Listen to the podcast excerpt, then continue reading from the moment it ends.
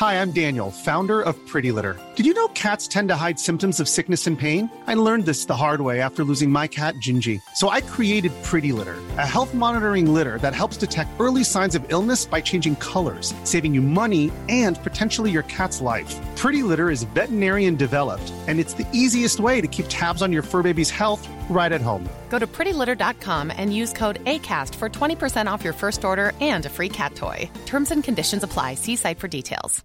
Hey, Dave. Yeah, Randy. Since we founded Bombus, we've always said our socks, underwear, and t shirts are super soft. Any new ideas? Maybe sublimely soft. Or disgustingly cozy. Wait, what? I got it. Bombus. Absurdly comfortable essentials for yourself And for those facing homelessness. because one purchased equals one donated. Wow, did we just write an ad?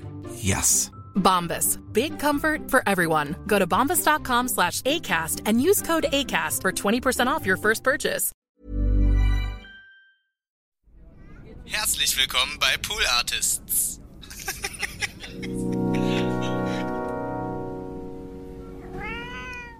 Also ich, ich war einer der wenigen Künstler, die nie einen Facebook-Account äh, hatten und viele haben dann gesagt, Mensch, du bist ja gar nicht bei Facebook. Bei Instagram bin ich dann tatsächlich eingestiegen, weil ähm, Studierende aus meiner Klasse haben auch alle Instagram, reden nur über Instagram. Ich krieg das dann gar nicht mit, weil ich das nicht, nicht hatte und irgendwann auf einer Klassenfahrt hat mir dann einer einen Instagram-Account eingerichtet, der Timo Lukas war dann netterweise mein, ähm, mein Lehrer sozusagen. Und seitdem bin ich total addicted mit dem Instagram. Ich finde es total spannend. Äh, ich schaue schon gar nicht mehr in meine E-Mails rein, weil ich die Instagram-Nachrichten viel interessanter finde. Es sind halt auch nicht mehr die, diese äh, Pflichtsachen, sondern man, die Leute posten meistens Sachen, die halt irgendwie positiv sind oder sowas.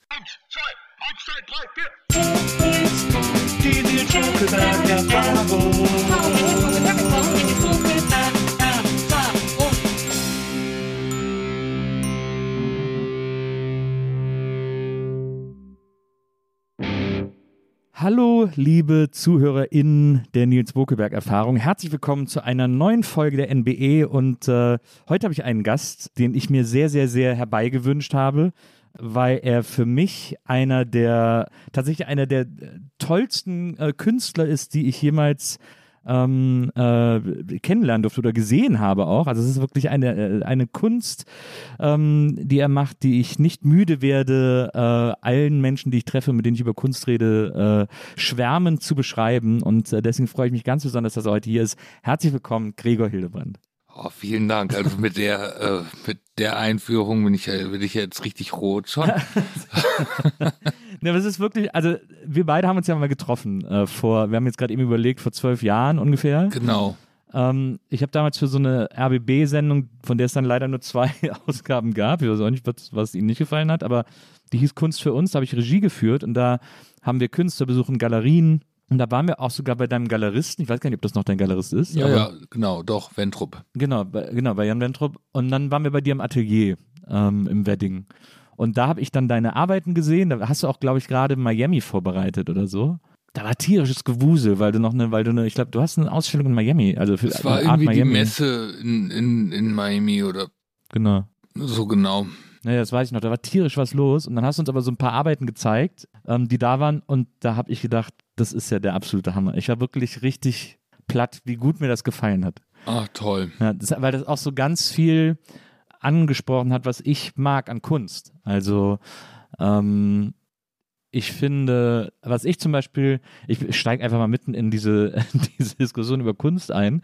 Was ich total gut finde, ist, wenn ich Kunst erlebe, bei der ich dem Künstler sozusagen vertrauen muss bei vielen deiner Arbeiten, also du hast ja, ähm, du machst unter anderem Bilder aus Kassettenbändern sozusagen. Du äh, oft haben die Bilder dann den Titel des Songs oder eines Songs und diesen Song hast du dann endlos auf diese Kassetten aufgenommen, ziehst die dann raus und klebst die ganz eng oder manchmal auch in so in so Formen irgendwie auf die Leinwände sozusagen. Das- Genau.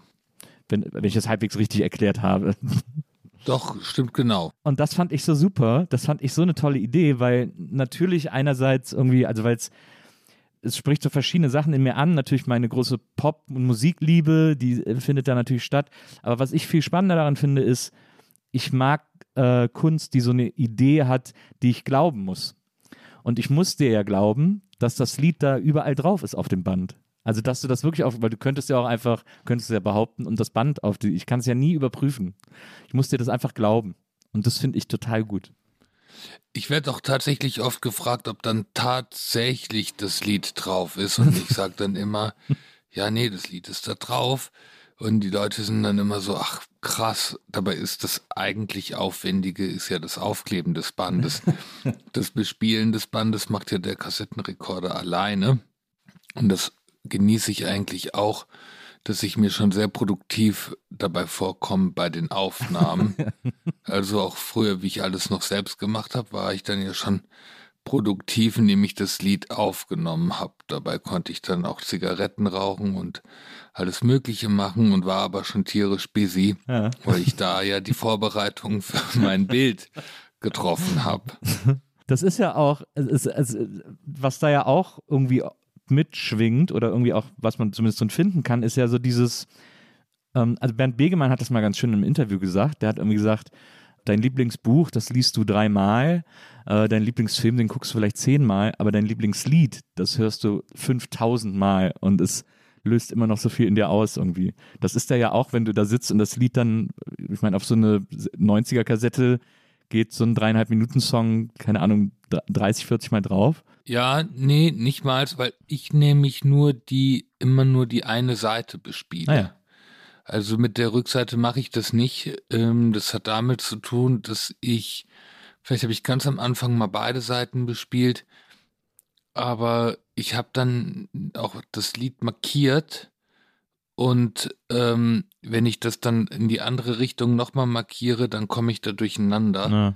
Und ich war mir immer wichtig, dass ich den Anfang sehe des Liedes und das Ende sehe des Liedes am Anfang. Mhm. Jetzt bei denen mache ich gar keine Markierung mehr, weil ich mich da jetzt auf andere Sachen konzentriere, aber dann dadurch ist es immer nur ähm, eine Seite. Eine Seite drauf und dann ist es irgendwie so 10, 12 Mal ja. auf einer 90er Kassette, so ein Lied.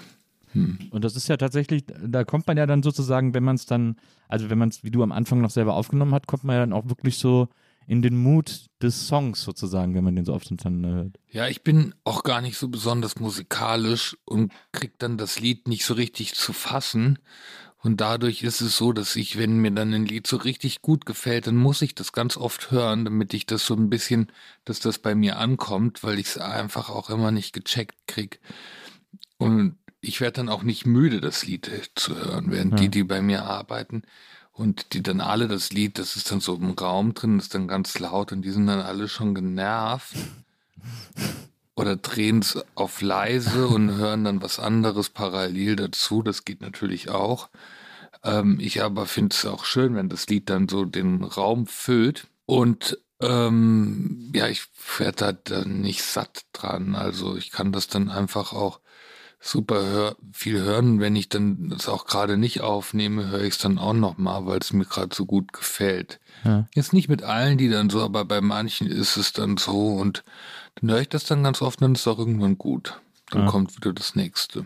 Als äh, wir uns damals getroffen haben, da äh, war das Konzept dieser Sendung, dass halt jemand ein Bild kaufen will, aber keine Ahnung von Kunst hat und wir zeigen ihm Sachen. Und dann wurde uns äh, von, äh, von deinem Galeristen, von Jan, äh, auch ein Bild sozusagen angeboten. Am Schluss musste der Käufer sich zwischen drei Bildern entscheiden. Ich glaube, irgendwie so war das Konzept. Und äh, hat ein Bild von dir äh, äh, mit dazu getan ähm, in diesem Pool. Und das war ähm, eine Arbeit, die hieß ähm, If Only Tonight We Could Sleep, ähm, basierend auf dem Cure-Song. Ähm, mhm. Wahnsinnig guter Song, den ich dann danach auch nochmal für mich entdeckt habe. Extrem toller, äh, sehr, sehr atmosphärischer Cure-Song. Wir haben dir auch, damit du es gemütlich hast. Ich habe es schon gesehen, ja, ja. super. wir stellen unseren Gästen immer Bilder äh, von Vorbildern oder Leuten, die sie toll finden, hin. Deswegen haben wir dir Robert Smith hier hingestellt. Und ich habe auch äh, unserer Redaktion gesagt, sie sollen möglichst das niedlichste Robert Smith-Bild äh, ausdrucken, das sie finden können. Weil ja The Cure und Robert Smith schon auch, glaube ich, ein sehr großer äh, Einfluss für dich gewesen sind, oder? Ja, doch. Also ähm, Cure, das wird man ja auch nicht müde mit. Das ist einfach so tragende Musik, ne? wenn es die bringt einen so gut durch den Tag oder durch die Woche oder auch durchs Leben. Ich guck gerade, was der da liest. Der liest The Bino. Ja. Ich dachte, er liest hier die Bravos, Ja, hab ich auch so zuerst ähnliche. Typo. Vielleicht auch, weil das so ein typisches Bravo-Foto ist. Ja. Aber bist du jemand, der äh, nur diese äh, getragenen Cure-Songs mag oder magst du auch die fröhlichen Cure-Songs? Nee, ich mag das eigentlich alles gerne. Ja. Also, ähm.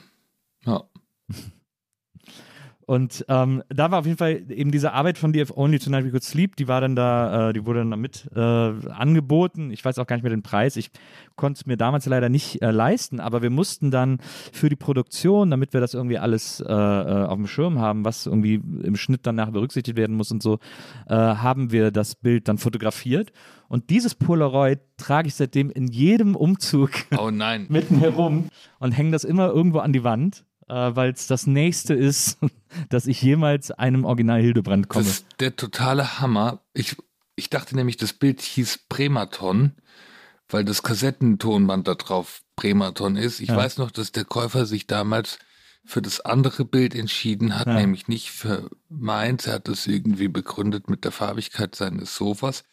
Er hat sich dann für das Bild von Wolfgang Flath entschieden, was auch eine gute Wahl war. Dieses Bild hat dann äh, der, der Jan verkauft in eine ziemlich gute Sammlung, ist dann aber wieder ähm, aufgetaucht äh, in einer Auktion und dann habe ich selbst zurückgekauft. Wirklich. Dieses, dieses Polaroid verfolgt mich, also, äh, nicht verfolgt mich, aber das ist, begleitet mich seitdem, wo ich, wo immer ich auch lebe. Habe ich immer irgendwo an der Wand hängen. Wie ist das denn? Ich, es ist immer so interessant. Ich bin jemand, der, der sich so im, äh, im Kunstmarkt rudimentär auskennt. Ich interessiere mich dafür, aber bin jetzt nicht so super tief drin und so. Ich finde das aber nach wie vor ein sehr faszinierendes Paralleluniversum. Ähm, und gerade als Künstler, was ich so ein bisschen so mitkriege oder gehört habe, zum Beispiel so in den letzten Jahren, ist, man kann überhaupt nicht mehr äh, bildender Künstler sein äh, ohne Instagram-Account. Das ist zum Beispiel total wichtig für den Kunstmarkt, dass man selber einen Instagram-Account hat. Ist das, ist das tatsächlich so? Nee, das glaube ich eigentlich nicht. Und irgendwie, also ich, ich war einer der wenigen Künstler, die nie einen Facebook-Account äh, hatten. Und viele haben dann gesagt, Mensch, du bist ja gar nicht bei Facebook. Bei Instagram bin ich dann tatsächlich eingestiegen, weil ähm, Studierende aus meiner Klasse haben auch alle Instagram, reden nur über Instagram. Ich krieg das dann gar nicht mit, weil ich das nicht, nicht hatte und irgendwann auf einer Klassenfahrt hat mir dann einer einen Instagram-Account eingerichtet. Der Timo Lukas war dann netterweise mein, ähm, mein Lehrer sozusagen. Und seitdem bin ich total addicted mit dem Instagram. Ich finde es total spannend. Äh, ich schaue schon gar nicht mehr in meine E-Mails rein, weil ich die Instagram Nachrichten viel interessanter finde. Es sind halt auch nicht mehr die, diese äh, Pflichtsachen, sondern man sieht immer nur irgendwie was, was äh, die Leute posten, meistens Sachen, die halt irgendwie positiv sind oder Ja. sowas. Irgendwie ist es natürlich mega interessant mit Instagram. Es geht natürlich auch alles wieder schnell weg. Man ähm, hat, gibt den Sachen nicht so eine Intensität. Aber ich glaube, ähm, man kriegt es dann vielleicht eher mit oder sowas oder diese Schnelllebigkeit, die mit dem Handy verbunden ist. Ich habe ja heute auch wieder unseren Termin vergessen, weil ich es einfach überhaupt nicht mehr auf dem Schirm hatte. Mit Instagram ist das wie so ein Reminder. Und dadurch, dass jemand dann ja auch immer wieder das Gleiche postet, Mhm. hat man es dann so auf dem Schirm. Aber ich glaube, so mh, als ernstzunehmender Künstler muss man es nicht haben, weil die Bilder sind alle nur klein. Meine Bilder muss man auch in echt sehen. Mhm. Aber es ist so ein Anstoß zu sagen, da ist gerade das und da das und dann kann man sich das anschauen, ne? Oder live hingehen, Mhm. vorausgesetzt man hat einen negativen Corona-Test. Das stimmt. Ähm, du bist ja im, äh, du kommst aus dem Saarland, ne? Du bist im Saarland äh, aufgewachsen. ich bin aufgewachsen im Saarland, ja. Das ist ja auch sehr, ich weiß gar nicht, äh, ist das, ist das so pittoresk, wie man sich das vorstellt, oder warst du, war das bei dir in der Stadt? Es gibt zwei Städte, ne? Saarbrücken und Saarlouis irgendwie. Und ansonsten viel Land dazwischen. Ja, genau. Es gibt eigentlich, glaube ich, Neunkirchen auch noch, Ah, ja. aber eigentlich gibt's fast nur Saarbrücken. Es ist nicht so richtig äh, pittoresk, es ist eigentlich, hat es so eine ähm, Neoromantik. Ja. Die Autobahn geht mitten durchs Stadtzentrum am Fluss entlang und ähm, es gibt auch so eine äh, krasse Draufsicht von Saarbrücken, wo man denkt, das ist ja so eine mondäne Autobahnstadt. Das hat der Gerd Richter tatsächlich auch in seinem Atlas drin. Ah, ja. Mit so einem Autobahnkreisel, Autobahn unten drunter noch. Also es ist eigentlich eher eine sehr neoromantische Stadt. Aber es ist natürlich die, was da ja irgendwie eines der großen Plus oder einer der großen Pluspunkte ist, ist so die Nähe zu Frankreich. Genau. Äh, es ist, es ist halt echt, äh, ich bin neulich hingefahren. Es ist so abgeschieden von der Republik irgendwie. Man kommt irgendwie schnell nach Mannheim und dann dauert es fast noch mal genauso lang, bis man irgendwie ins Saarland fährt. Dann hat mir der Deutsche Bahn Navigator noch irgendwie einen Bus vorgeschlagen und wo ich dachte, das kann doch gar nicht sein. Dann bin ich nach Frankfurt gefahren und dann gab es wenigstens einen Zug, der durchging von Frankfurt nach Saarbrücken. Also es ist irgendwie wirklich schlecht angebunden Ja. und das hat natürlich dann auch einen besonderen Charme. Was allerdings gut geht, ist von Paris nach ähm, Saarbrücken. Da gibt es immerhin einen Zug, der schnell durchfährt und der wird von Paris über Saarbrücken? Mhm. Ah. Das ist der äh, TGW, der fährt dann weiter bis äh, Frankfurt. Ah, ja. Und ich hoffe, dass, dass der äh, weiter durchgeht. Also, also irgendwann wird er vielleicht gar nicht mehr in Saarbrücken halten und fährt Mhm. dann vielleicht eine andere Strecke. Aber so war das eigentlich immer gut. Dann kann man, wenn man mal ins Saarland möchte, nach Paris fahren, da was erledigen und dann von Paris dahin fahren. Das geht dann ähm, irgendwie schneller als von, von Berlin aus. Ist wirklich schwierig Ja. gerade.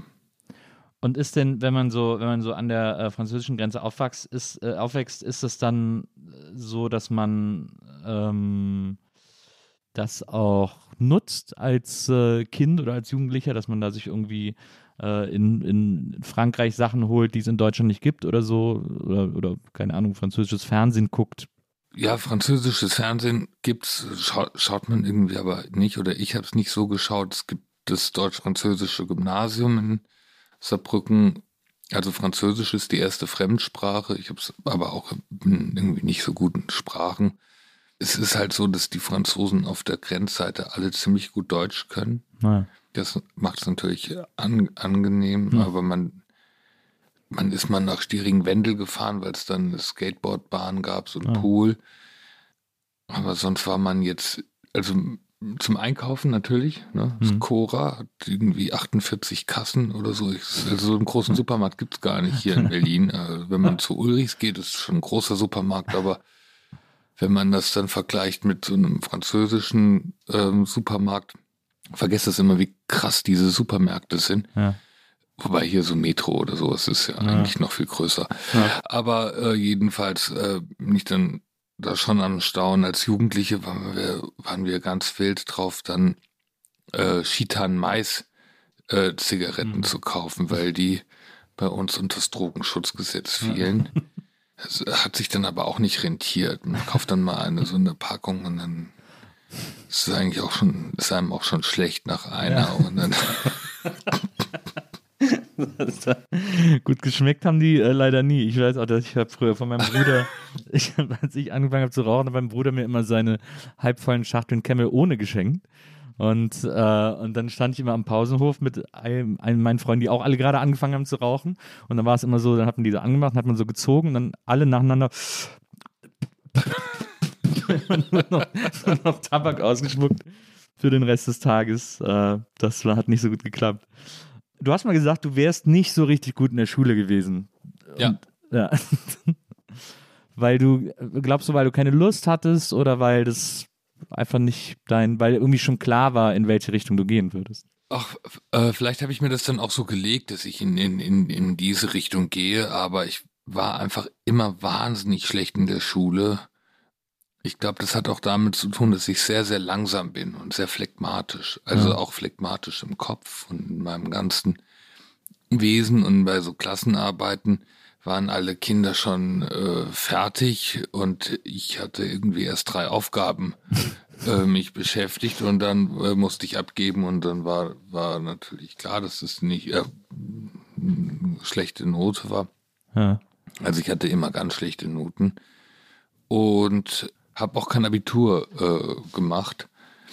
Ich wollte eigentlich dann gleich Kunst studieren, weil man ja für das Kunststudium kein Abitur braucht, auch Ja. für Musik nicht äh, und Schauspiel auch nicht. Musik und Schauspiel kam leider nicht in Frage bei mir, weil ich da auch nicht, ähm, nicht gut genug äh, gewesen wäre. Ähm, und ähm, dann haben aber meine Eltern darauf Wert gelegt, dass ich wenigstens eine Fachhochschulreife mache. Unnötigerweise, aber äh, im Nachhinein war das eigentlich alles ganz gut so. Dann habe ich Kunst studiert in Mainz. Mein Professor, der Friedemann Hahn, fand es gerade gut, dass ich kein Abitur habe, da er selbst keins hatte. Und das dann irgendwie besonders gut fand. Und als ich dann später gewechselt bin nach Berlin, war ich bei Dieter Hacker, der hat auch kein Abitur gemacht und fand das dann auch richtig gut. Haben die sich äh, in dir immer äh, wiedergefunden oder, oder Die haben halt gedacht, dass das der Weg ist, den sie auch so gegangen sind und äh, fanden das dann eigentlich äh, gut. Ja. Und glaubst du, dass das, ähm, dass das einen Unterschied gemacht hat zu deinen Kommilitonen? Ist das, also wie, wie wichtig ist so ein Abitur? Weil ich habe auch kein Abitur und die Frage ist immer, wie wichtig ist das eigentlich? Ich glaube, es ist eigentlich egal. Ich glaube, also je nachdem ist es, glaube ich, egal ist, aber ich glaube, dass es für mich von daher wichtig war im Vorfeld, wie ich so schlecht war in der Schule, weil ich äh, irgendwie, man ist dann so als äh, pubertierender Jugendlicher auf der Suche nach ein Selbstwertgefühl in irgendeiner Form. Und da man das weder in der schulischen äh, Leistung vorzubringen hatte, musste man sich halt was anderes suchen. Und dann hatte ich ein paar gleichgesinnte Freunde, die auch so drauf waren. Und dann hat man sich halt ausgetauscht über äh, Bilder, die man malt und äh, hat somit irgendwie ähm, sich eine Bestätigung geholt im Freundeskreis damals. Der eine hat Gedichte geschrieben, der andere hat ähm, gesungen, Hm.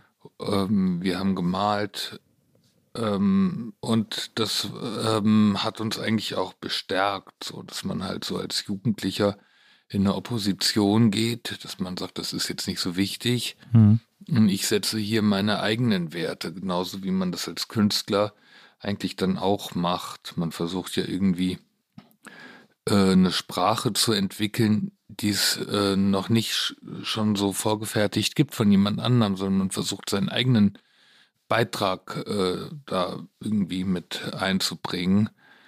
Und ähm, dann war klar, dass ich jetzt Kunst studiere und dann wollte ich in der in meinem Kunststudium mich da auch irgendwie durchsetzen mit, mit meiner ähm, Malerei oder sowas. Ähm, war ich in der figurativen Klasse, wo alle haben halt so äh, Porträts gemalt, alle hatten selbst Porträts gemalt. Und ich hatte eher so abstrakt gemalt. Und ähm, dann musste ich halt das irgendwie auch ähm, durchsetzen, ne? dass ich da Mhm. eine Anerkennung bekomme von meinem Professor oder irgendwie musste man halt drüber reden, warum man das macht und warum das jetzt gut sein soll. Und das ähm, war eigentlich ganz gut. Ja. Und hast du das Gefühl, dass du lange gesucht hast, bis du eine Idee hattest, wie du oder bis du so deine künstlerische Sprache gefunden hast? Mm, Ja, das hat sich halt alles sehr, sehr langsam entwickelt. Ich, ähm, man macht immer so eins nach dem anderen. Äh, die äh, große Aufgabe im Studium, das war eine ähm, Aufgabe, die hat der ähm, Friedemann Hahn von seinem Professor übernommen. Das war der Peter Dreher. Der hat jeden Tag ein Glas gemalt. Und da war die Aufgabe, äh, weißes Ei auf einem weißen Teller auf einem weißen Tischtuch zu malen. Also furchtbar schreckliche Aufgabe. Ich habe es auch total gehasst, aber ich habe es dann mal durchgezogen und dann war es auch okay. Und eigentlich war das total gut, dass man so eine Beobachtung hat, dass man so eine einfache Herangehensweise hat. Mhm. Ähm, alle wollen ja immer gleich dann, ich nenne es jetzt mal moderne Kunst machen gleich. Und dann hat man was, wo man dann gar nicht so richtig drüber reden kann. Dann sagen die Leute, das sind hier meine Gefühle des gestrigen Tags und haben dann da ihr äh, abstraktes Bild ähm, das ja. kann man natürlich dann nicht nachvollziehen. Während wenn man sagt, das ist hier ein weißes Ei auf einem weißen Teller, auf einem weißen Tischtuch, dann kann man sich das anschauen und sagen, hm, das ist gut gemalt, das ist nicht so gut gemalt, das gefällt mir, das gefällt mir nicht. Aber man kann einfach so drüber reden. Ja. Und ich habe diese Aufgabe jetzt auch übernommen bei meinen Studierenden und finde das eigentlich ganz gut. Also, und so habe ich dann auch angefangen man musste das dann einmal machen und dann kann man machen, was man will. Man kann aber auch eigentlich gleich machen, was man will, nur dass man dann nicht so drüber reden kann. Da ich jetzt auch nicht so der talentierte Maler bin, in dem Sinn hatte ich immer eher schon eine konzeptuelle Struktur, wo ich dann anfing, Kneipentische in der Draufsicht zu malen. Das waren dann schwarze Flächen äh, wo es mir so um die Tischoberfläche geht, wo dann der Lack so abplatzt oder wo Leute so reinritzen. Ja. Und so hatte ich dann immer so Möglichkeiten, ähm, die auch so meinem, meiner Unbeholfenheit eigentlich äh, nahe kamen, aber weil ich mir das halt auch so ausgesucht habe.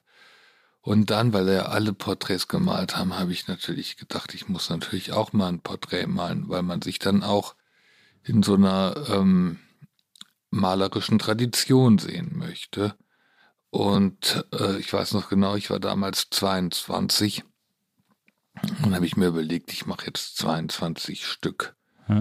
Und äh, dann war es dann auch damit äh, äh, vorbei. Aber es war eigentlich ziemlich gut. Es hat mir dann schon großen Spaß gemacht. Und dann kam ich auch schon sehr bald zu den Kassettentonband-Collagen.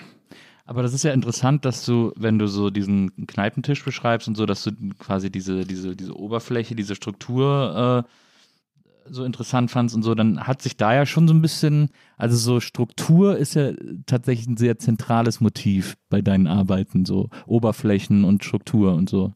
Hat sich das da ja schon so ein bisschen durchge angedeutet? Ich habe mir das ausgesucht, weil mir das gefallen hat, ähm, habe aber auch eigentlich eher an die Bilder von Olaf Christopher Jensen gedacht. Der hatte so eine Serie gemacht, äh, 92, ähm, We All Came from the Same Places, wo er so schwarze ähm, Bilder hatte und dann waren dann so Aborigine-mäßig so Ritzungen ja. drin. Ähm, daran habe ich mich orientiert, aber ich habe mir das vielleicht auch gesucht, weil es mir gut gefiel. Mhm. Wie wichtig ist das denn, wenn man, äh, wenn man Kunst macht oder Künstler ist oder wird äh, oder lernt oder wie auch immer, andere Künstler zu sehen und zu konsumieren und in Museen zu gehen, in Ausstellungen zu gehen? Was, wie wichtig ist das, das alles andere wahrzunehmen? Weil man, ich glaube, es gibt ja so ein, es gibt so, ein, so, ein, so eine Grundidee von Künstlern oder so ein Klischee von Künstlern, die so aus sich heraus alles kreieren, weil sie so eine Vision haben, die sie dann irgendwie umsetzen und so. Aber äh, Kunst kann ja eigentlich nicht im luftleeren Raum sozusagen entstehen. Hm, ja, das ist schwierig zu sagen. Es gibt so Künstler und es gibt so Künstler.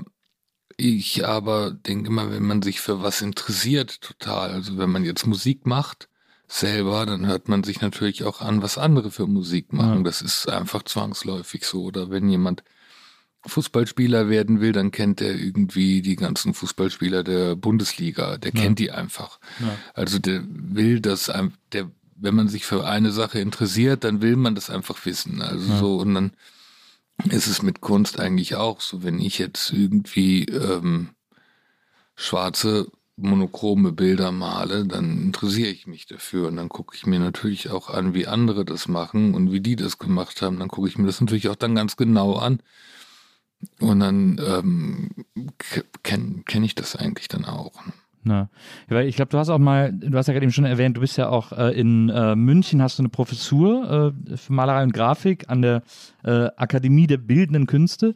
Und da habe ich, glaube ich, mal in einem Interview von dir gelesen, dass du es recht wichtig findest, mit deinen Studierenden auch äh, Exkursionen zu machen, in Ausstellungen zu fahren, in Museen zu fahren und so und, und Atelierbesuche oder so. Finde ich auch total wichtig. Also, ja. ja dass man sich die Sachen auch in echt anschaut, weil wie ist das gemalt oder sowas. Und ich mache das auch eigentlich total gerne selber und dann finde ich es auch voll gut, ähm, jetzt wo ich, man kommt dann kaum noch mehr dazu und dadurch, dass ich jetzt die Professur habe, ist es eine gute Gelegenheit für mich selbst, das auch alles anzuschauen. Ja. Genießt das sehr. Und da, da bist du aber dann einfach, also du hast dann da ab und zu Vorlesungen, dann bist du in München, aber das ist dann irgendwie wahrscheinlich musst du dann, also du wohnst jetzt nicht in München. Äh, nee, ich wohne nicht in München, aber es gibt jetzt auch eine gute Zugverbindung, dass man dann in vier Stunden da ist, dauert dann meistens doch viereinhalb Stunden, ja. weil gerade Baustelle in Leipzig ist oder so, aber man ähm, ist eigentlich schnell, schnell da oder wenn man super schnell da sein muss, kann man auch fliegen, wobei ich bin nicht mehr geflogen, seit wir Tegel nicht mehr haben. Ja. Dauert das sehr. nehme ich an. Ja, es gab auch jetzt hier irgendwie Corona. nee, aber es macht dann wirklich keinen Sinn. Ich habe dann neulich überlegt, äh, ob ich jetzt einen Flug buche und dann habe ich gesagt, oh nee, jetzt Schönefeld. Ja. Also von Wedding ja, war vor allem auch in München. Der, Flughafen München ist ja auch am Arsch der Welt. Ja, super weit raus. Ja. Aber wenn man dann mal irgendwie so um 10 Uhr da sein muss, dann ist es natürlich schon besser, mit dem Flugzeug zu fahren. Ja.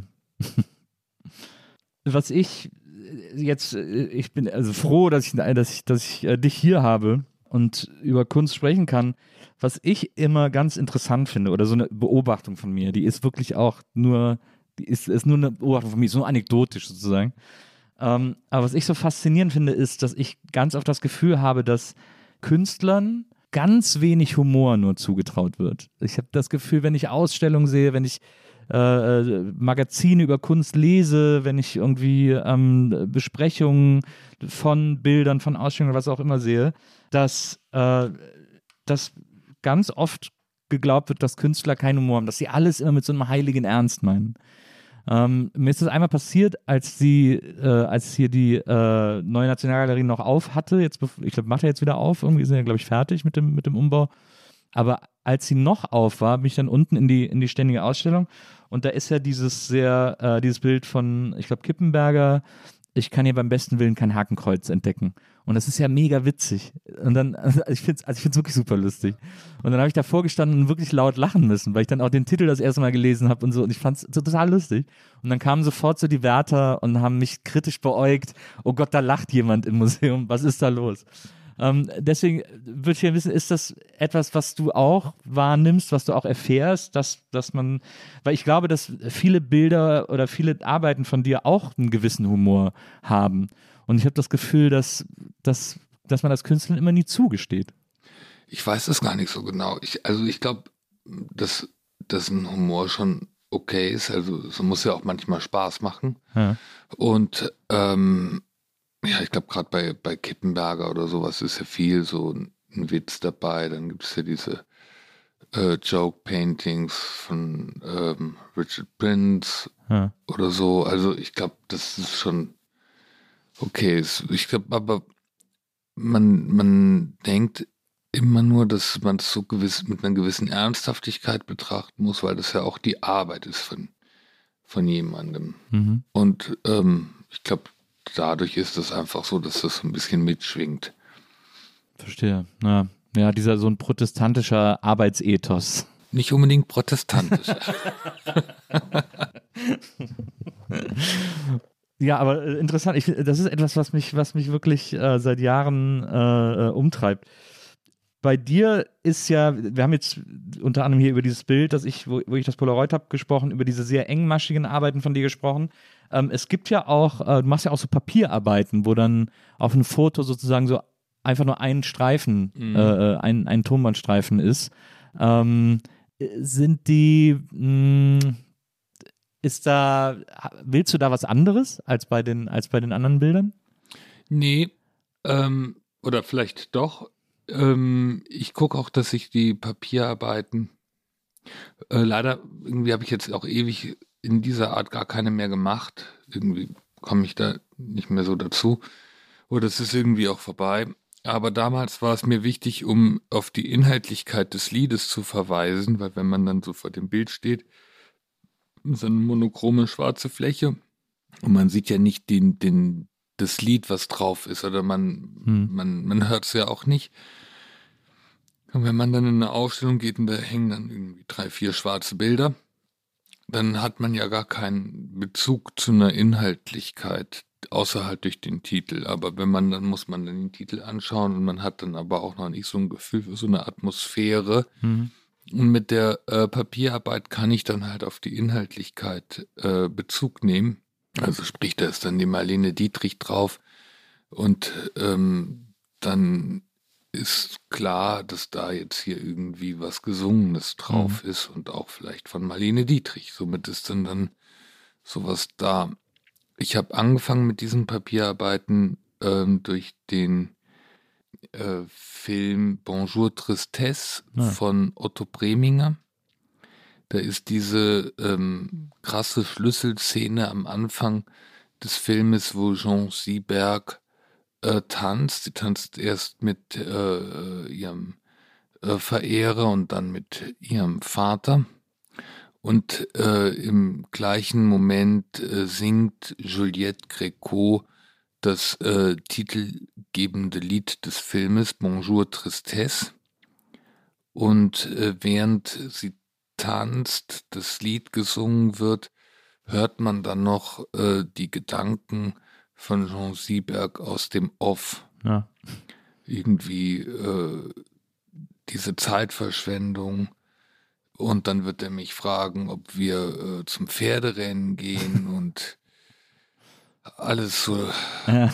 boring hier. und dann zoomt der Film in die Vergangenheit und in die Farbe.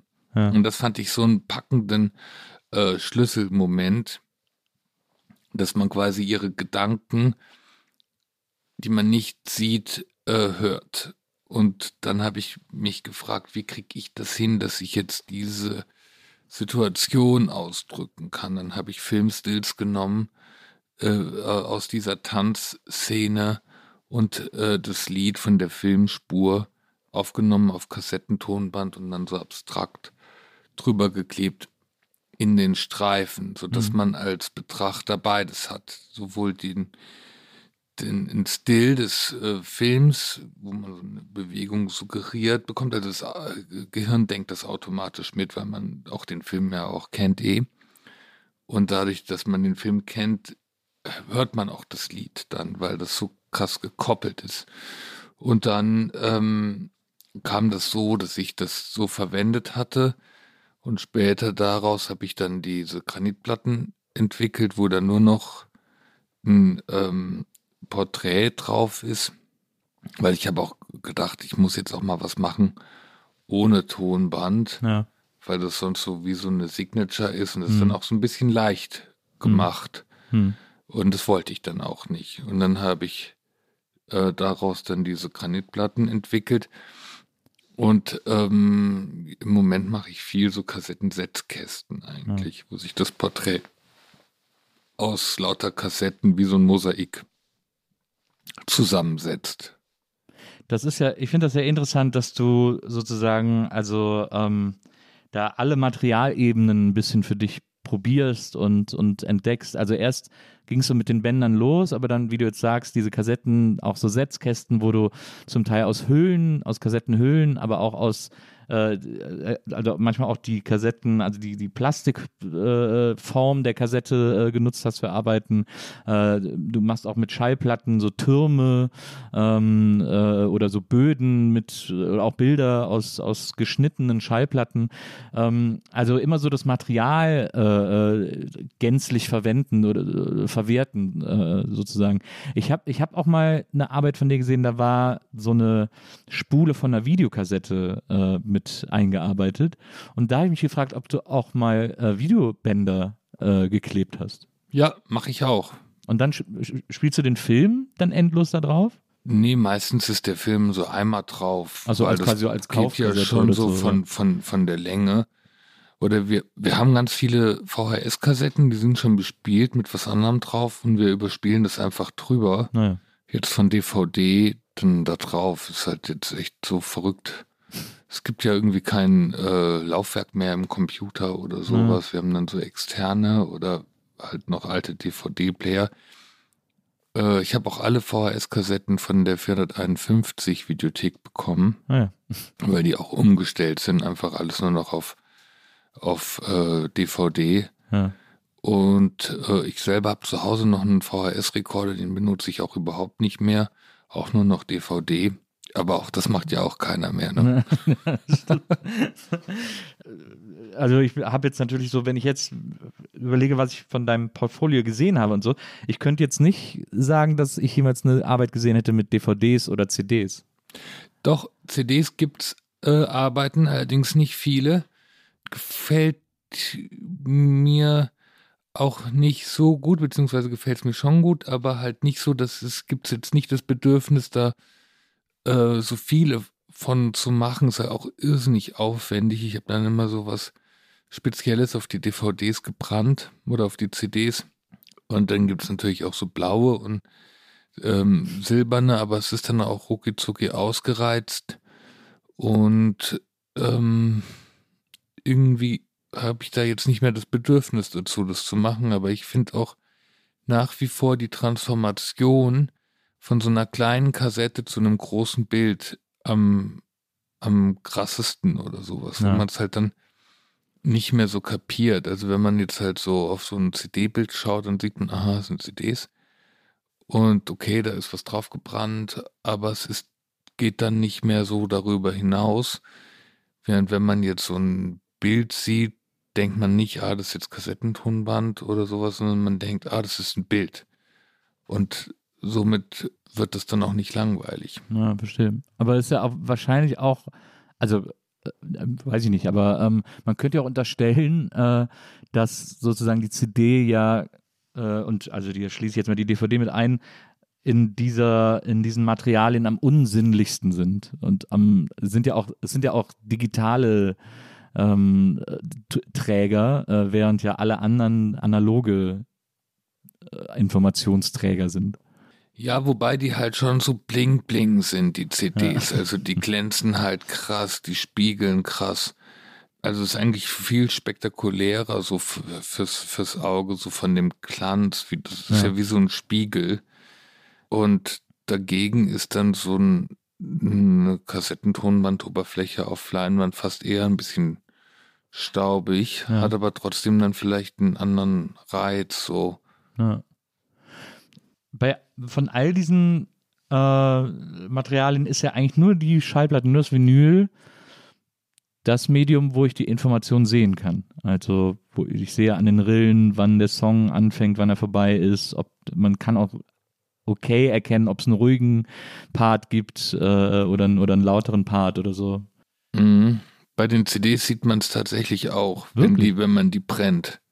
Ah, ja. Dann sieht man da so, ein, so einen Streifen. Also man sieht, ob das eine unbenutzte ja. oder eine benutzte ist. Aber bei einer Schallplatte sieht man halt richtig genau, wann fängt das Lied an, wann kommt das nächste ja. und so. Hm. Man kann ja auch äh, das äh, am äh, Freunde früher immer gemacht, äh, wenn man eine CD in die Mikrowelle packt, dann blitzt die Mikrowelle. Das ist erstmal sieht sehr gefährlich aus, aber wenn man dann die CD rausnimmt, dann ist die, dann ist das eine durchsichtige Plastikscheibe. Dann ist dieser, nee. diese, dann ist dieses Spiegeln weg. Ah, verrückt. Ja, das ist irgendwie, weil die Elektrizität das irgendwie, keine Ahnung, ich bin kein Physiker, aber es ist, man hat dann eine durchsichtige Plastikscheibe, wenn man sie dann rausnimmt. Das auch, fand ich auch immer, wollte ich auch mal ausprobieren, aber dann habe ich mich doch nicht getraut. genau. Ähm, du hast jetzt auch ein eigenes äh, Schallplattenlabel gegründet. Mit meiner Freundin zusammen. Ja, mit deiner Freundin, äh, mit deiner Freundin zusammen. Ähm, Alicia Quade. Und äh, dieses, dieses Label ist ja auch, es ist jetzt kein normales, normales, in Anführungsstrichen, äh, Plattenlabel, wo du jetzt guckst, oh, welcher Künstler könnte richtig gut verkaufen. Äh, nehmen wir sofort unter Vertrag, morgen Bauzaunplakatierung, äh, das Ding ist geritzt. Also es ist ja schon, du, äh, ich glaube, die äh, erste Band, die ihr gesigned habt, äh, Paar, das waren ja auch Studenten aus deiner Klasse in München. Ja, genau. Die sind immer noch in der Klasse auch. Also Ah, ja. die, die Lee ist jetzt, glaube ich, im zehnten Semester vielleicht sogar schon. Ja. Und die ist jetzt auch Meisterschülerin. Ah. Genau. Und, äh, Rico hat dieses, äh, ist noch ein bisschen weiter am Anfang.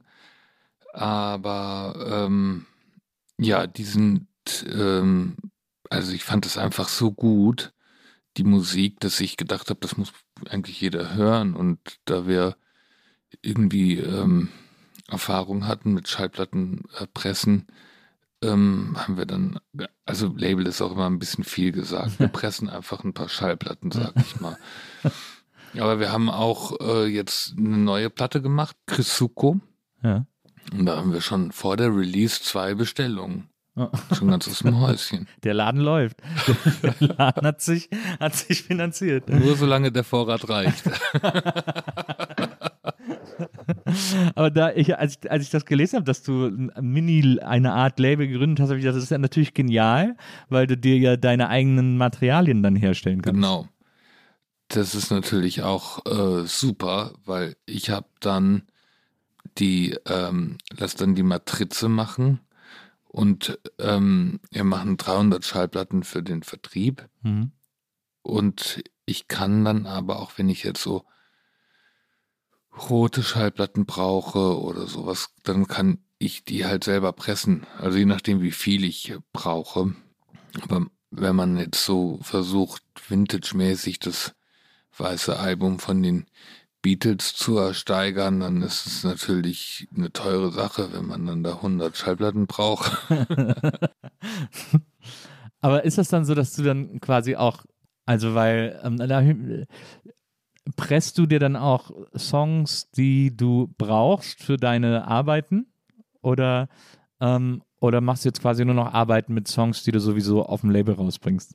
Ja, ich kann, was anderes kann ich gar nicht pressen. Also ich kann jetzt nicht irgendwie äh, was pressen lassen von Ja. The Doors oder so. Das kann ich einfach nicht, weil Ja. ich da äh, kein Recht habe drauf auf die Matrize. Wenn ich dann wirklich die Doors-Platten brauche, dann muss ich die tatsächlich kaufen. Nein. Als Beispiel. Oder Ja. The Cure, dann muss Ja. ich die kaufen. Aber ähm, ich weiß natürlich, was ich habe und überlege mir auch da jetzt, was ich brauche. Ja, jetzt habe ich, eigentlich habe ich bisher nur Bilder gemacht mit Paar und Anne. Nein. Also explizit. Oder Mhm. wir haben halt was gekauft. Na, verstehe. Ich habe mal so einen äh, Text äh, gelesen mit dir, das war, glaube ich, in der Monopol, äh, wo du zum Flohmarktbesuch eingeladen wurdest. Und dann äh, seid ihr äh, hier, äh, ich glaube, hier in Prenzlauer Berg über den Flohmarkt gelaufen. Und ähm, das fand ich ganz interessant, weil, weil ich glaube, etwas, was, worüber man, was du wahrscheinlich auch jetzt, seitdem du diese Kunst machst und eben auch diese Medien benutzt, aus erster Hand erfahren hast, ist eine super schräge Preissteigerung gewisser Platten, äh, Medien, was auch immer. Also das ist doch, das ist doch extrem selten. Also zum Beispiel, ich kann mich erinnern, vor ein paar Jahren gab es mal so einen tierischen Hype auf Hörspielkassetten. Also es mussten diese gelben Europakassetten sein irgendwie. Ähm, und da haben die auf Flohmärkten zum Teil, weiß ich nicht, 60 Euro pro Kassette bezahlt. Und das waren noch so die, die, die weit verbreitet waren sozusagen, so irgendwelche drei Fragezeichen Sachen oder sowas. Und dann ist das aber, dann fanden das alle so geil, dass das so, dass man da so gut Geld mitmachen kann. Dann haben das alle gemacht und dann hat es keiner mehr gekauft. Und jetzt kriegst du die wieder überall für 5 Euro. Ist das, wie ist, wie ist so diese, die Preissteigerung bei Vinyl, bei so Schallplatten und so?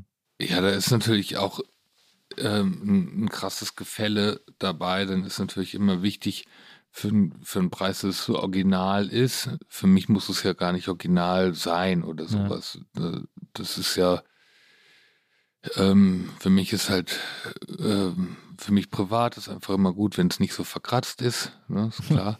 Ja. Und ähm, ja, Das, ich glaube, du hast dir da, da habe ich mir aufgeschrieben, auf dem Flohmarkt eine Patti Smith und eine David Bowie-Platte gekauft. Ja, das war, da bin ich auch sehr, sehr zufrieden Ja. mit.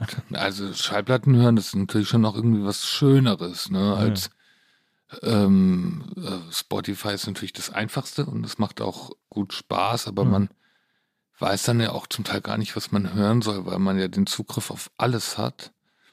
Und wenn man dann eine Schallplatte hat, dann ist das irgendwie ähm, auch ein anderes äh, Hören, ne?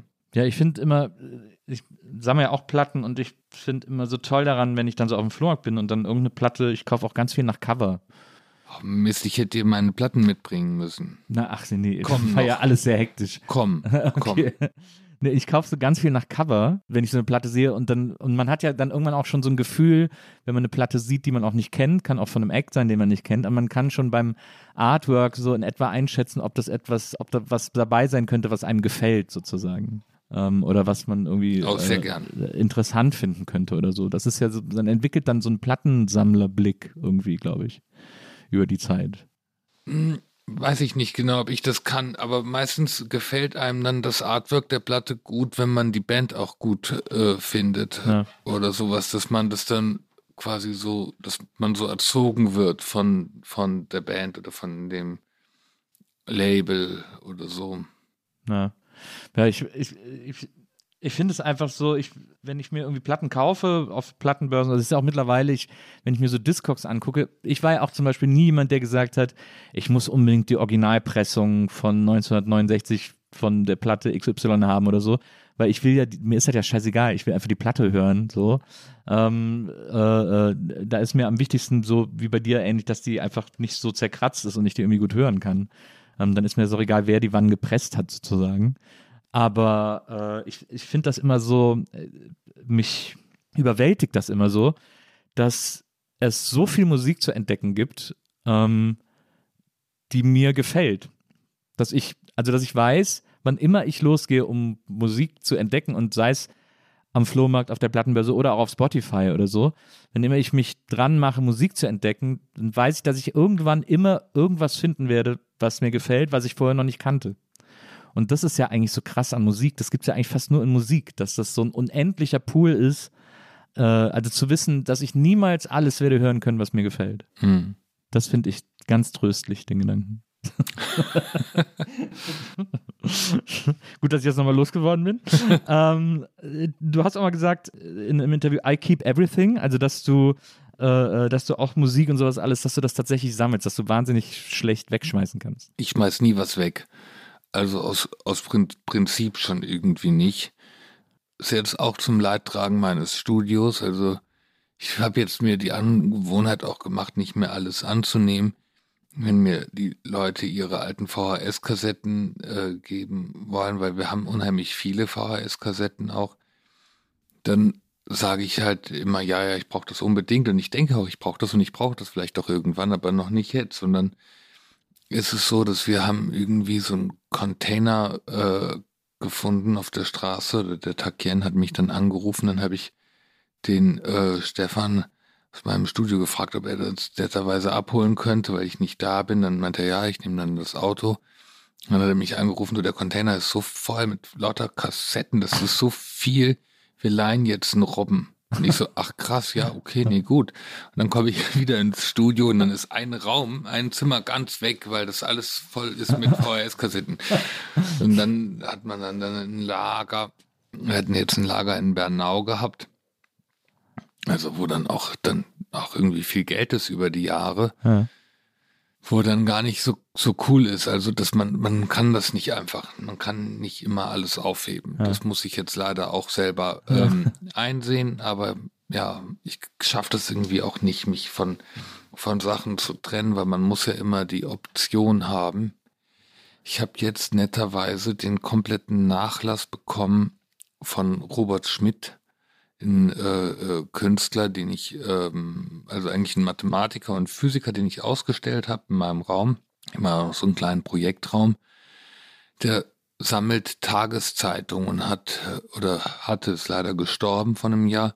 Er hat irgendwie drei, vier Tageszeitungen tagtäglich gekauft im Kiosk und hat die dann halt auch nicht weggeschmissen. Und diese ganzen Zeitungen haben wir bei mir in dem Raum Ach, ausgestellt.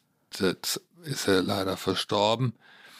Dann habe ich gedacht, die ganzen Zeitungen war ja eigentlich die erste Ausstellung aus meinem Raum. Ja. Und dann ähm, haben die mich gefragt, ob ich die haben möchte. Und er hat tatsächlich noch einen Teil zurückbehalten gehabt für die Ausstellung damals. Das ist halt richtig viel. Ich glaube, das wäre hier das ganze Zimmer mit ähm, Obi-Umzugskisten voll mit voll mit Zeitungen. Oh die habe ich jetzt alle. Oh. Und jetzt äh, habe ich die und dann mit die Miete dann dafür und so weiter. Aber es ist natürlich auch so ein ganzes Werk. Ja. Naja, jetzt muss man mal schauen, wie das ist. Ist halt so. Ne? Aber da muss man natürlich dann, äh, muss man dann irgendwie, ja, was macht man damit? Was macht man damit? Das ist ja so, ich finde das sowieso so erstaunlich, dass ähm, als äh, Künstler, wenn man eben auch äh, seine Arbeiten verkauft und auf dem Markt äh, existiert, ähm, dann, und das fand ich so interessant damals, als wir diese Sendung gemacht haben, das hatte mir dein Galerist Jan nämlich dann auch erzählt, dass es das manchmal gibt, dass Sammler Künstler vom Markt kaufen, dass sie dann so eine komplette Ausstellung von denen kaufen und dann finden die Künstler einfach erstmal Zeitraum X, also bis sie wieder eine Ausstellung haben, einfach gar nicht statt. Das sieht dann aber auch keiner, weil der Sammler das dann, weil er sich das dann in den Keller stellt, sozusagen. Mhm. Das ist ja krass, was man sich da ausliefert, also als Künstler. Ja, also das sind natürlich auch ähm, ganz gute Probleme, sage ich jetzt mal. Wenn man dann halt die ganze alles so weggekauft kriegt und dann kommt man einfach nicht zu einer Ausstellung. Andererseits ähm, gibt es da natürlich die Möglichkeit, dass es institutionelle Ausstellungen gibt, wo man dann dieses reingeben kann Mhm. als äh, Sammler. Dann kann man es ja dann nochmal, dass man es wenigstens sehen kann. Ne? Mhm. Kannst du mir NFTs erklären? Nee, das kann ich nicht. Leider kann ich es nicht, also ich verstehe es auch nicht. Ähm, ja, nee, ich, ich, also man, das kann ich leider nicht erklären. Ich kapiere es nämlich auch überhaupt nicht. Ich, äh, ich bin da, ich lese darüber und ich stehe wirklich wie der Ochs vom Berg, wie man so schön sagt. Weil ich einfach, ich kapiere gar nicht, ich kapiere es nicht. Aber gut, wenn es ja auch so geht, dann bin ich ja schon mal beruhigt. Dann bin ich ja nicht der Einzige, äh, der da, der da rätselt, was. Ich habe auch diese ganzen Kryptowährungen nicht richtig verstanden und ähm, also ich bin dann da schon irgendwie eher analog unterwegs. Ja. Du hast mal gesagt, du hast dir die Kunst ausgesucht, weil man nichts können muss. Ja, das, ähm, das stimmt. Aber, aber es, es ist ja nicht, du, du, es ist ja nicht nichts, was du machst. Es ist ja, wie gesagt, es ist ja konzeptuell, es hat ja eine Idee, es geht ja um viel mehr als die. Na, aber man kann sich halt so seine eigenen Regeln äh, auf, aufstellen, die, die man so, so macht, also oder was man machen möchte. Ja. Und gut, danach muss man, dann muss man das auch so durchziehen. Oder jedenfalls für jedes Bild hat man ja irgendwelche Regeln. Und das habe ich mir halt ähm, äh, so überlegt. Und äh, vermittelst du das so auch deinen Studenten, dass du denen sagst, irgendwie, also ihr müsst halt eine Idee haben und da und da dranbleiben? Nee, ich finde es gut bei den Studierenden, wenn die noch möglichst viel ausprobieren. Also wenn die jetzt gleich irgendwie ein Schema entwickeln und das so durchziehen, das finde ich, äh, das muss immer lebendig bleiben. Also ich denke auch, dass es bei mir, dass das dann irgendwie immer lebendig ist, aber es hat auch damit zu tun, dass ich selbst auch so faul bin. Das würde mir dann gar keinen Spaß machen, jetzt irgendwie was so durchzuziehen, Ja. so Opalka-mäßig, wobei ich das auch irgendwie sehr großartig finde. Ähm, und äh, das kann man dann auch, auch machen, aber wenn man jetzt so, äh, wenn man noch so viel vor sich hat am Anfang der Karriere, wenn man das dann schon so gefunden hat, was man macht, also es wächst natürlich auch und geht weiter, aber ich finde das immer gut, wenn man dann noch was ausprobiert oder das, was es, mal sehen, was es dann wird, ne?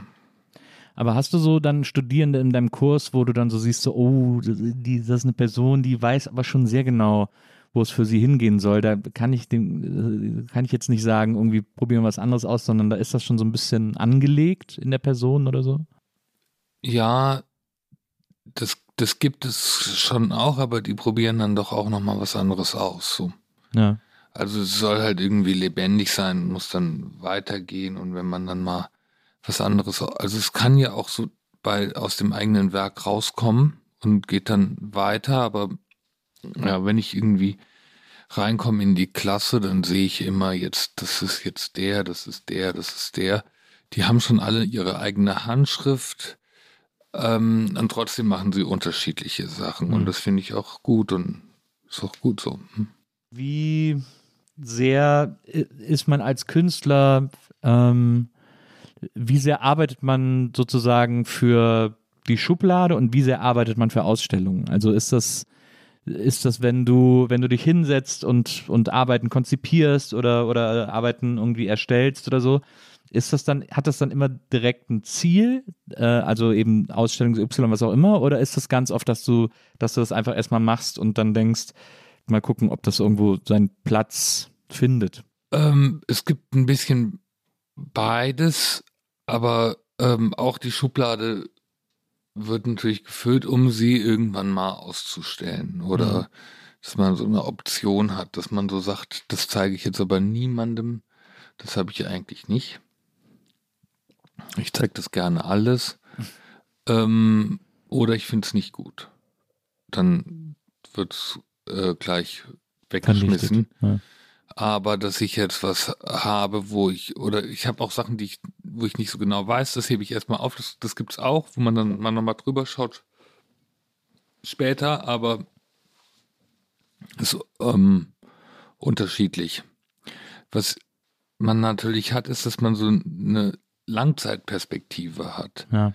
Das heißt, was ich ähm, jetzt mache, äh, kann ich ja auch in fünf Jahren noch ausstellen oder sowas. Oder Sachen, wo man so ein Konglomerat zusammenstellt, wo man dann sagt, ja, wenn ich dann irgendwann mal 20 von diesen Arbeiten habe, kann ich eine Ausstellung mit diesen 20 Bildern machen. Gleichzeitig mache ich aber eins von diesen Bildern nur alle zweieinhalb Jahre. Hm. Das heißt, es dauert dann noch, bis ich dann das später machen kann. Hm. Verstehe. Aber das ist dann auch so angelegt als Konzept, dass das eben so lange dauert. Wichtig ist, dass man alles archiviert, dass man weiß, das habe ich mal gemacht ähm, und dass man das äh, im, im, im Überblick hat. Dass Ja. man sagt, okay, jetzt habe ich ein Bild in dieser Art mal gemacht und stimmt, ich habe ja schon mal vor zweieinhalb Jahren ein ähnliches Bild in dieser Art gemacht. Wenn ich dann mal nochmal eins mache, also man kann dann natürlich das auch beschleunigen, wenn man das so weiß, aber manchmal halt eben nicht. Ich mache Ja. zum Beispiel auch so äh, Wimpernbilder alle drei, vier Jahre eins oder alle fünf Jahre eins, wo ich die dann sammle, wo ich dann aus den Wimpern was mache, aber ich zupfe mir die ja nicht aus, so das müssen auch meine Wimpern sein und dann habe ich halt nicht so viele. Und dann muss ich halt dann irgendwie der Sache Zeit geben, bis ich weiß, dann kann ich das dann mal später machen oder Mhm. so. Das heißt, du sammelst auch deine Wimper, das heißt, dass du wirklich nichts wegschmeißt. Doch, ich äh, wünsche mir natürlich ganz oft was, aber äh, ja, das, äh, aber das ist ja, ähm, ich finde das ganz, ich finde das ganz äh, spannend, diesen, bei dir diesen Kunstbegriff äh, zu erleben in deinen Arbeiten, in Dingen, die du tust. Also es gibt so, es gibt wirklich eine Handvoll Künstler, die ich für mich so ganz wichtig finde und ganz, äh, die für mich ganz bedeutend sind. Ähm, das ist auch Warhol, den ich ganz toll finde. Das ist äh, Paul McCarthy, den ich ganz aufregend finde, weil ich da auch ganz oft stehe und nicht weiß, was das soll irgendwie. Und das finde ich aber total gut. Ähm, und, äh, und das sind eben deine Arbeiten, die so, die mich da äh, irgendwie, weiß ich nicht, berühren, wo mich andere nicht berühren. Das finde ich, und das finde ich so toll, dass das, äh, deswegen habe ich mich so gefreut, dass du heute äh, zu mir gekommen bist. Ähm, weil ich das, ja, weil ich das ganz toll finde. oh, vielen, vielen Dank. Lieber Gregor, ähm, ich würde sagen, wir treffen uns bald mal wieder wenn du wieder ein paar Ausstellungen gemacht hast und dann reden wir über darüber, wie sich deine Kunst entwickelt hat oder in welche Richtung sie gegangen ist. Vielleicht wird es auch plötzlich was ganz anderes werden. Das ist ja auch äh, wie du ja selber gesagt hast, du hast, glaube ich, auch irgendwann mal gesagt, dass du ähm, Tapes jetzt nicht so, dass du die nicht als so was Nostalgisches empfindest, äh, so Kassetten. Und ich glaube ja, dass gerade bei, bei Kassetten ist, ist ja die größte Falle dieser Nostalgie. Ach, wir haben damals noch Kassetten aufgenommen und dann immer online ist dann immer so eine Kassette und ein Bleistift. Die Kinder heute wissen gar nicht mehr, was man damit macht und so. Äh, das ist ja, die Gefahr äh, lauert ja immer. Und du bei dir ist das, tritt das gar nicht ein, äh, äh dieses nostalgische äh, 80s-Kindergefühl zu haben, weil das ja, weil du da was ganz anderes draus machst und irgendwie was anderes äh, rausholst. Du hast auch mal erzählt, du hast früher immer Mixtapes aufgenommen. Wie, was, was macht ein gutes Mixtape aus? Es war immer irgendwie das Ziel, das beste äh, Mixtape zu machen und dann hat man sich da verschiedene ähm, Sachen überlegt, aber das richtig gute Mixtape hat man natürlich nie hingekriegt. Deswegen war man immer wieder angetriggert, das nochmal möglichst noch besser zu machen. Und ähm, dann hat man auch dann angefangen mit dem Cover das zu machen, dass das auch ein, ein gutes Cover hat, das Mixtape. Ja. Äh, die richtig guten Kassetten, die oder die ich so besonders gemocht habe, die hatten gar kein Cover, die sahen und waren unbeschriftet. Und trotzdem wusste ich aber genau, was drauf ist, weil man jede Macke halt da ja. kennt von dieser Kassette und weiß genau, aha, das ist jetzt hier die ähm, Kassette mit dem Robert Smith Interview äh, drauf. Aber wie ich dann jetzt mit Assistierenden äh, ähm, gearbeitet hatte, ist es natürlich alles irgendwie überspielt worden und ja. verschwunden und so weiter. Ich habe nicht mehr diese Schätze an Kassetten. Ja. Hab, die habe ich jetzt irgendwie nicht mehr. Hast du, wenn du Mixtapes früher gemacht hast, dann auch eine Tracklist gemacht oder nicht? Ja, ja, mit Tracklist. Ja. Ich habe das immer nicht, ich habe immer gedacht, die äh, Leute sollen die Lieder hören, die sollen nicht lesen und sich ablenken, was das ist. Können sie mich ja fragen, aber ich war immer so, ich hatte immer so einen fast erzieherischen Auftrag mit meinen Mixtapes. Deswegen wollte ich immer, dass die so pur wie möglich gehört werden. Ich weiß, ich glaube, mein erstes Mixtape habe ich einem Mädchen aufgenommen, in das ich wahnsinnig verliebt war und da muss ich aber so neun oder zehn höchstens gewesen sein. Und da habe ich ihr auf die eine Seite so ein paar, das war auch eine 60er-Kassette, das weiß ich noch. Als Kind war das schon wahnsinnig lang. Und dann habe ich auf eine Seite über die Stereoanlage meines Bruders irgendwelche Songs aufgenommen. Und die zweite Seite, und da schließt jetzt der Kreis zu deinen Arbeiten, habe ich ihr äh, das Lied Ich lieb sie von Grauzone, das war, glaube ich, die B-Seite von Eisbär, äh, habe ich ihr auf die ganze zweite Seite hintereinander aufgenommen. Oh, Wahnsinn. Sie hat immer aufgehört mit Ich lieb nur sie, nur sie, nur sie, nur dich singt er dann. Und dann wollte ich, dass diese Message ankommt, habe einfach die ganze Seite mit diesem Lied voll gemacht. Und das hat nicht funktioniert. Hat nicht funktioniert, verdammt. Ja, aber vielleicht ist das einer der Gründe, warum ich mich deinen Arbeiten so Aber die Idee fühle. ist gut. Na. ich habe alles versucht. Lieber Gregor, vielen Dank, dass du da warst. Ja, ich danke. Vielen, vielen Dank. Bis ganz bald. Und äh, vielen Dank an Wenzel, der heute unser Producer war, hier äh, bei der Aufnahme. Und an euch, äh, die ihr diesen Podcast gehört habt. Vielen Dank fürs Zuhören. Ähm, wir hören uns nächstes Mal wieder hier bei der Nils Bokelberg Erfahrung. Bis dahin, macht's gut. Tschüss.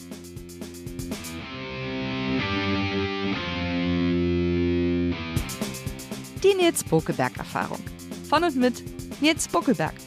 Eine Produktion von Pool Artists. Team Wenzel Burmeier, Lisa Hertwig, Maria Lorenz Bokelberg, Frieda Morische und natürlich Nils Bokelberg.